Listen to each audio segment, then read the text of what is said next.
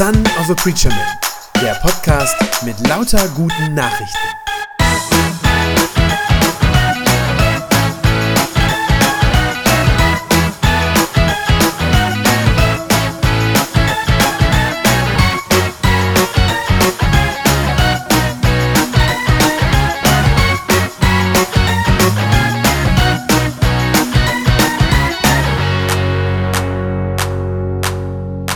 Solltest dich was schämen.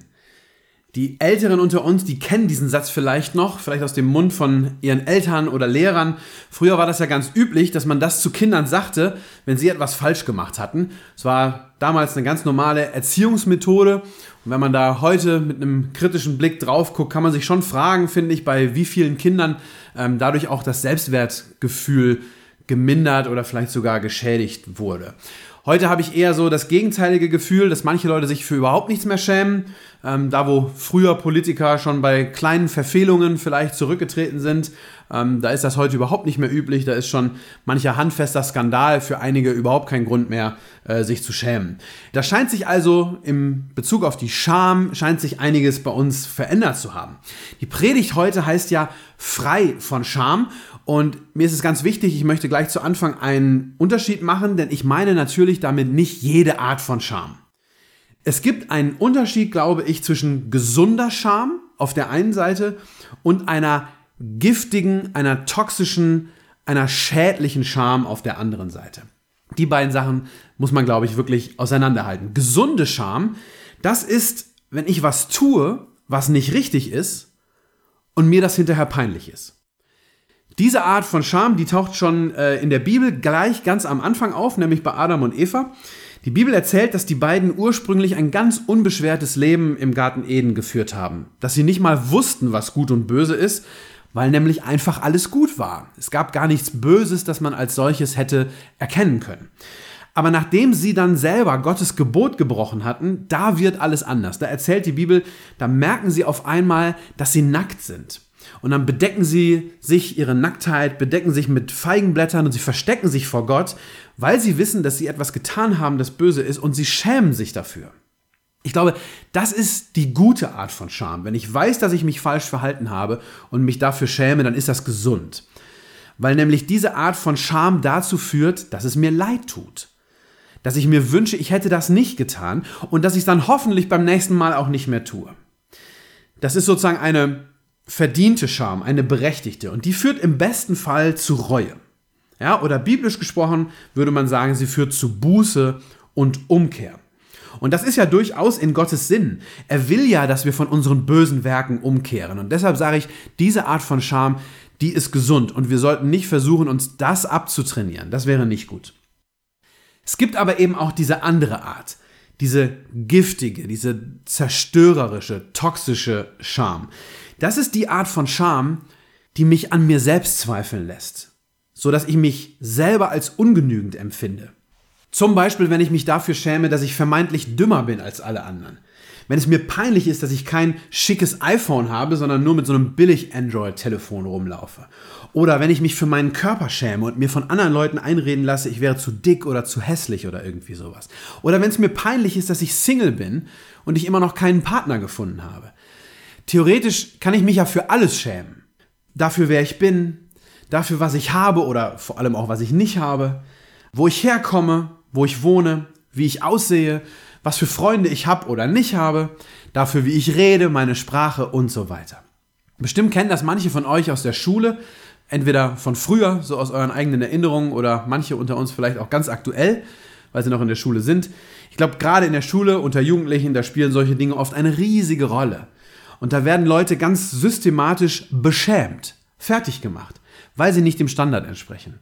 Und diese Art von Scham, ja, wenn ich mir das zu eigen mache, wenn ich mir von anderen sagen lasse, du bist nicht gut genug, diese Art von Scham, die ist toxisch. Das heißt also, die ist Gift für die Seele. Denn wer das einmal abgespeichert hat, wer einmal in seiner Seele verankert hat, dass er nicht richtig ist, dass er nicht dazugehört, dass er nichts wert ist, für den bleibt das ein Leben lang ein Thema. Und seien wir ehrlich und realistisch, das gibt es nicht nur bei Kindern und bei Teenagern, sondern das gibt es genauso auch immer noch unter Erwachsenen. Also, es gibt eine gesunde Scham auf der einen Seite und dann gibt es diese giftige Scham, die wirklich mein Herz, meine Seele vergiften kann. Und ich glaube, diese beiden Arten von Scham, die werden heute oft ausgetauscht. Ja, man kann sagen, geradezu verdreht. In dieser Welt, in der Welt wird uns beigebracht, du musst dich nicht schämen für das, was du tust. Lass dir das nicht einreden, ja? Du musst dich für nichts schämen. Nimm dir einfach, was du brauchst Mach einfach, was du willst, egal was es ist, auch wenn es noch so schamlos und falsch ist. Gerade im sexuellen Bereich ist es oft der Fall, aber auch im Wirtschaftsleben. Ja, nimm dir, was du willst, äh, egal, schäm dich nicht dafür, tu, was du möchtest. Und gleichzeitig geht es aber in der Welt eiskalt und wirklich brutal zu, wenn es um meine Person geht. Ja, da wird dann gesagt, es ist peinlich, wenn du nicht gut genug bist. Es ist peinlich und du solltest dich schämen, wenn du nicht cool genug bist, nicht schön genug, nicht reich genug, nicht schlau genug. Dafür solltest du dich schämen. Also in der Welt, da brauche ich mich fast nie zu schämen für das, was ich tue, aber ganz oft dafür, wer ich bin. Das heißt, mit anderen Worten, in der Welt, da gibt es ganz wenig von dieser gesunden Scham, von der ich gerade gesprochen habe, die mich besser werden lässt, die mich zu einem besseren Menschen macht. Aber es gibt ganz viel von dieser toxischen Scham, die mich als Mensch nämlich niedermacht. Und ich glaube, das ist genau das Gegenteil von dem, was Gott möchte. Vor Gott ist es gut, beschämt zu sein, wenn ich was falsch gemacht habe. Meine Sünde, die sollte mir peinlich sein, die sollte mir leid tun. Aber vor Gott muss ich mich niemals dafür schämen, wer ich bin. Ich muss mich manchmal dafür schämen, was ich tue, aber nicht dafür, wer ich bin. Diese giftige, zerstörerische Scham, die mir sagt, du bist ein Nichts, die gibt es bei Gott nicht. Im Gegenteil. Von dieser giftigen Scham, die mir meinen Wert abspricht, genau davon will Gott mich ja befreien. Als Jesus einmal den Menschen vor Augen malen will, wie gütig und wie liebevoll Gott ist, da erzählt er ihnen zum Vergleich die Geschichte von dem verlorenen Sohn. Viele von euch kennen die ganz bestimmt. Es geht um diesen unverschämten Bengel, der sich von seinem Vater das Erbe auszahlen lässt, bevor der überhaupt tot ist. Und dann zieht dieser Sohn los, lässt seinen Vater und seinen älteren Bruder zurück, um sich zu amüsieren.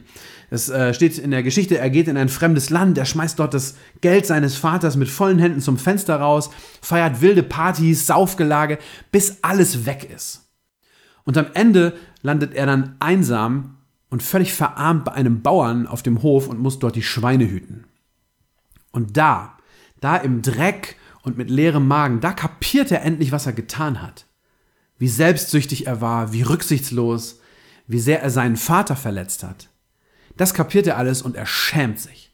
Er schämt sich abgrundtief. Einerseits muss man sagen, natürlich zu Recht. Ein guter Teil davon ist berechtigte Scham, gute Scham. Und dass diese Scham, die er da empfindet, dass die wirklich auch heilsam ist, das sieht man daran, dass die ihn am Ende tatsächlich zu Reue und zur Umkehr führt. Ja, der kehrt um, der geht am Ende nach Hause. Aber in diese gesunde Scham, da mischt sich auch bei ihm die toxische Scham die an ihm nagt und die ihm sagt, dass er als Mensch nichts mehr wert ist. Ja, ich möchte euch äh, einen Vers vorlesen, Lukas 15 aus der Geschichte, das ist Vers 18 und 19. Da sagt er, ich will mich aufmachen und zu meinem Vater gehen und zu ihm sagen, Vater, ich habe mich gegen den Himmel und gegen dich versündigt, ich bin es nicht mehr wert, dein Sohn genannt zu werden. Mach mich zu einem deiner Tagelöhner. Das heißt, für ihn steht seine ganze Identität in Frage. Er denkt, dass er nicht mehr der Sohn seines Vaters sein kann. Und so macht er sich auf den Weg mit diesem Gefühl, das allerletzte zu sein. Wie muss der sich geschämt haben, als er mit zerrissenen, verdreckten und ja, nach Schwein stinkenden Kleidern zu Hause ankommt und ganz genau weiß, dass das alles allein seine Schuld ist. Aber dann passiert das Unglaubliche. Sein Vater, der erlöst ihn. Sein Vater erlöst ihn von beiden Arten von Scham. Von der eigentlich gesunden einerseits und aber auch von dieser giftigen. Er vergibt seinem Sohn nämlich seine Schuld. Das heißt alles, was der falsch gemacht hat, sodass er sich nicht mehr schämen muss für seine bösen Taten. Das ist das eine. Aber, und das ist fast noch wichtiger, das zweite ist, sein Vater nimmt ihm auch das Gefühl, nichts mehr wert zu sein. Und stattdessen gibt der Vater ihm die Ehre als Sohn zurück. Und als sichtbares Zeichen dafür lässt er ihn die zerrissenen und nach Schweinedreck stinkenden Klamotten ausziehen und lässt ihm neue, edle Kleider bringen. Im gleichen Kapitel, Vers 22, der Vater befahl seinen Dienern, schnell, holt das beste Gewand und zieht es ihm an, steckt ihm einen Ring an den Finger und bringt ihm ein paar Sandalen.